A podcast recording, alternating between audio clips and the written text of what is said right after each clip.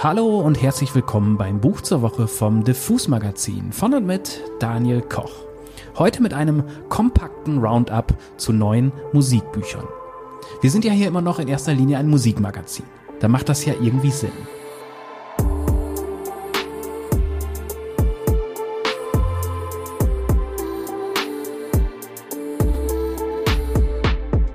Wir fangen an mit der Autobiografie von Bobby Gillespie, die gerade bei Heine Hardcore auf Deutsch erschienen ist. Bobby ist und war der Sänger und Gründer und Cheftexter bei Primal Scream und erzählt hier von seiner Kindheit und Jugend in Glasgow und natürlich von seiner Musikerkarriere. Bobby Gillespie hat nicht nur mit Primal Scream Musikgeschichte geschrieben und als einer der ersten Rockmusik mit Acid- und Dance-Einflüssen gemischt, er war auch mal Drummer bei Jesus and Mary Chain und ist noch immer mit der Band befreundet. Springen wir also doch mal kurz ins Buch. An eine sehr besondere Stelle. Da erzählt Gillespie nämlich gerade dem Manager und Labelchef Alan McGee, dass seine Band Primal Scream und seine Vorgängerband Jesus and Mary Chain ein sehr interessantes Date haben. Ich weiß noch, dass ich McGee ein paar Tage vor unserem Treffen am Telefon von unserem psychedelischen Date erzählt hatte. Ich sagte, Hey Alan, The Scream und The Mary Chain nehmen diesen Samstag zusammen Acid. McGee sagte, Oha, ein Gipfeltreffen großer Geister. Das wird legendär werden. Der Trip begann gut. Und es gab eine tiefe Seelenverwandtschaft zwischen uns und den Mary Chain. Sie hatten einen Kassettenrekorder dabei, mit dem sie speziell für diese Reise zusammengestellte Kassetten abspielten. Ich erinnere mich an I Wanna Be Your Dog und Jim Reed, wie er dazu mit einem Metallrohr, das er gefunden hatte, auf eine Betonwand eindrosch und dabei einen wunderschönen perkussiven Klang erzeugte. Ich wünschte, ich hätte diesen Moment auf Tonband aufnehmen können. Ich habe ihn immer noch in meinem visuellen Gedächtnis. Es war, als würden die Neubauten auf Yoruba treffen. Der Klang der Kollision zwischen primitiver Gewalt und industriellen Ritualen. Caveman von den Cramps lief, während ich auf dem heißen Boden saß.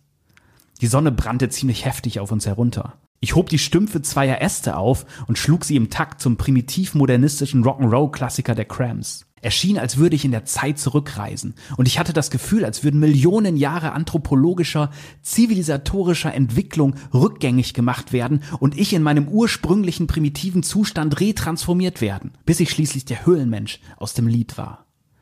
Jeder Schlag meiner Trommelknüppel hallte in bläulich-violetten Ton wieder, und Bilder wurden zu Geräuschen. Ich konnte die Farben nicht nur sehen, sondern auch hören.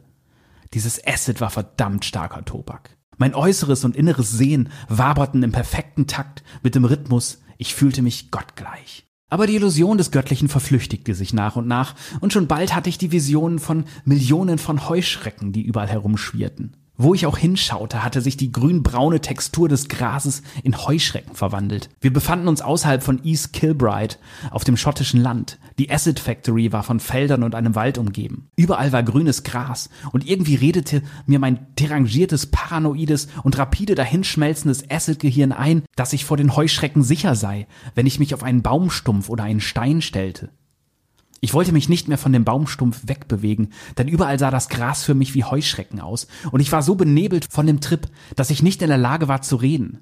Ich war in meiner eigenen selbstgeschaffenen Privathölle gefangen. Zu diesem Zeitpunkt waren Jim und William schon zusammen weggegangen. Keine Ahnung wohin. Später erfuhr ich, dass William ebenfalls einen schlechten Trip erwischt hatte und ausflippte, weil er halluzinierte, dass Spinnen durch seine Augen in sein Gehirn krabbelten.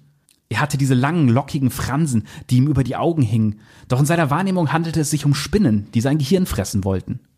Echter Horrorfilmkram. Die beiden Pauls, die nicht auf Acid waren, sagten, lass uns gehen, lass uns aus diesem Wald verschwinden. Ich antwortete nur, ich rühre mich nicht vom Fleck, ich rühre mich nicht vom Fleck. Keiner von ihnen konnte sehen, was ich sah. Später schrieb ich den Text für den Song Burning Wheel, der die selbstverursachte paranoide Psychose beschreibt, die ich mir durch meine jahrelangen chemischen Experimente zugezogen hatte. Dies hier war der Anfang von all dem. Nach dem Trip erfuhr ich, dass ich mir während meines Ausrasters alle meine Sachen ausgezogen hatte und auf Douglas hart raufgeklettert war. Er konnte mich nicht abschütteln. Schließlich war er so verängstigt, dass er einfach nur reglos dalag. Tja, da lernen wir mal wieder. Leute, seid vorsichtig mit die Drogen. Aber wir lernen auch. Gillespie ist ein guter, schnodderiger, wortgewandter Erzähler dem man sehr gerne zuhört. Tenement Kid ist natürlich in erster Linie etwas für Fans der Band und der damaligen Musikszene, aber auch für andere unterhaltsam, weil Bobby die Liebe zur Musik in sehr schöne Worte fasst und, ihr habt's gemerkt, einen sehr schottischen Humor fährt, dem man sich schwer entziehen kann.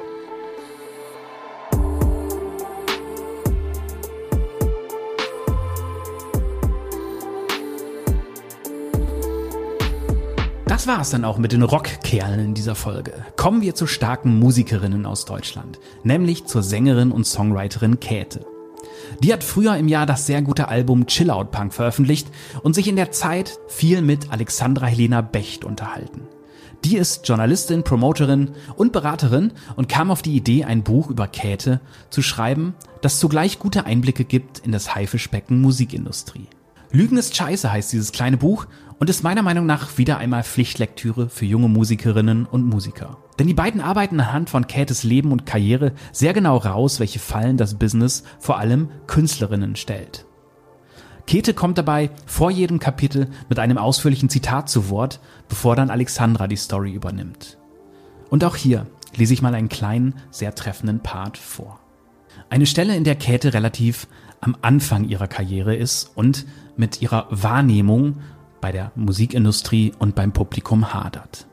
Käthe ringt mit sich selbst. Einerseits will sie an einer Version von sich festhalten, die bisher gut ankam, aber spürt auch, dass sie mitten in einem inneren Wandel steckt. In einem Übergang zu einer öffentlichen Person. Sie hat sich natürlich auch nach der Veröffentlichung ihres Debüts, der Tour und allem, was dazugehört, verändert. Spürt aber auch einen inneren Druck, dem Bild gerecht werden zu müssen, das andere jetzt gern von ihr haben möchten. Zudem diese ständige Bewertung von außen. Sie muss erst lernen, dass das, was man als Künstlerin sendet, sich nicht immer mit dem deckt, was das Publikum empfängt. Auf dem Weg geht manchmal etwas verloren. Diese Erfahrung musste sie bereits machen, als sie mit ihrem blauen Müllsackkleid auf der Bühne stand. Viele Leute haben das nicht verstanden. Auch nach der Veröffentlichung ihres Musikvideos zu ihrer ersten Single Senorita musste sie schmerzhaft feststellen, dass ihre Botschaft zumindest visuell nicht bei allen richtig ankam. Sie selbst hatte die Idee für das Video und das Outfit und einfach Lust darauf gehabt, diese Frau mit dem Killerblick und der butterweichen Hand selbst zu verkörpern. Doch das weiße, eng anliegende Bustier, der knappe Unterrock und die roten halterlosen Strümpfe, die sie im Video trägt, riefen auch einschüchternde Reaktionen hervor. Schnell wurde ihr von vielen Seiten der Sex Sales Stempel aufgedrückt. Auf gar keinen Fall will sie, dass Outfits und Inszenierung über ihrer Musik stehen und entscheidet nie wieder ein Video dieser Art zu drehen. Sie wird vorsichtiger, will selbst keine Vorlagen mehr liefern, um von anderen in Schubladen gesteckt werden zu können. Zu oft ist sie in diesen Tagen damit beschäftigt, aus jener der selbstbewussten Rockröhre herauszuklettern. Käthe, du Powersau, halt der impulsive Schrei einer Konzertbesucherin noch nach. Ein griffiges, plakatives Frauenbild. Das gefällt dem Label natürlich. Käthe gefällt es nicht. Nee, sorry, ich bin nicht dafür angetreten, um für euch die Rockröhre zu spielen. Und warum müssen Frauen überhaupt Stärke demonstrieren, um als starke Frauen durchzugehen? Und warum machen rote, halterlose Strümpfe aus einer starken Frau ein zweifelhaftes Flittchen?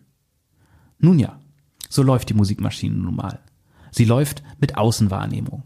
Es ist leicht, in eine Abhängigkeit von der Meinung und der Aufmerksamkeit anderer zu geraten.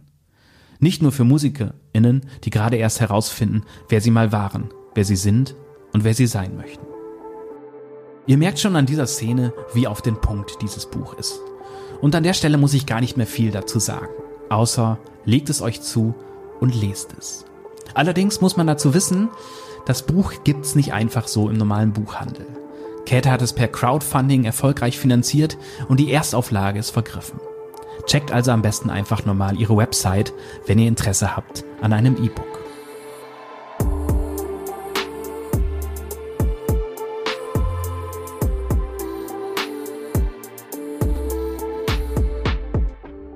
Kommen wir nun zum dritten und letzten Buch für heute. Für meine Musikbuch-Roundups kann man eigentlich eine Regel aufstellen. Keine Folge ohne nicht mindestens ein Buch aus dem Ventilverlag. Diesmal dabei Punk as Fuck, herausgegeben von zwei sehr geschätzten Kolleginnen, nämlich Diana Ringelsieb und Ronja Schwikowski. Diana ist Musikjournalistin und vor allem als treibende Kraft und Stimme hinter Punk 2 bekannt. Und Ronja ist Chefredakteurin des besten Punk-Magazins Deutschlands, ach was, der Welt, Plastic Bomb. Hier einen Part vorzulesen wäre ein wenig schwierig, weil die Autorinnen und auch eine Handvoll Autoren sehr viele Themenaspekte aufgreifen in den gut 50 Essays und Texten. Zum Anlesen im Buchladen empfehle ich euch aber auf jeden Fall die Texte Pick Me, I'm Different von Diana, You Can Be a Riot Girl von Liz Rampage und vor allem Veronika Krachers The Great Punk Rock Awareness Swindle. Auch hier würde ich sagen, dieses Buch ist Pflichtlektüre für alle, die auch nur eine Punkplatte zu Hause haben. Gerade weil dieses Buch für viele Punks sehr schmerzhaft sein dürfte. Man hielt sich ja immer als junger Mann im Punk für rebellisch und auf Seiten der Guten und stand dann aber doch meistens unter weißen Mittelstandsmännern und Jungs, die mal ein bisschen wild spielen wollten. Ein Ungleichgewicht, das verlässlich diskriminierende Verhaltensweisen produziert. Diana sagte in einem Interview mit dem Deutschlandfunk dazu, vielen Punks tut es weh, mit dieser Wahrheit konfrontiert zu werden. Denn es ist nun einmal so, dass wir alle in derselben Gesellschaft sozialisiert worden sind und deshalb gelten auch in der Punk-Szene teils dieselben Missstände, gerade im Bereich Sexismus.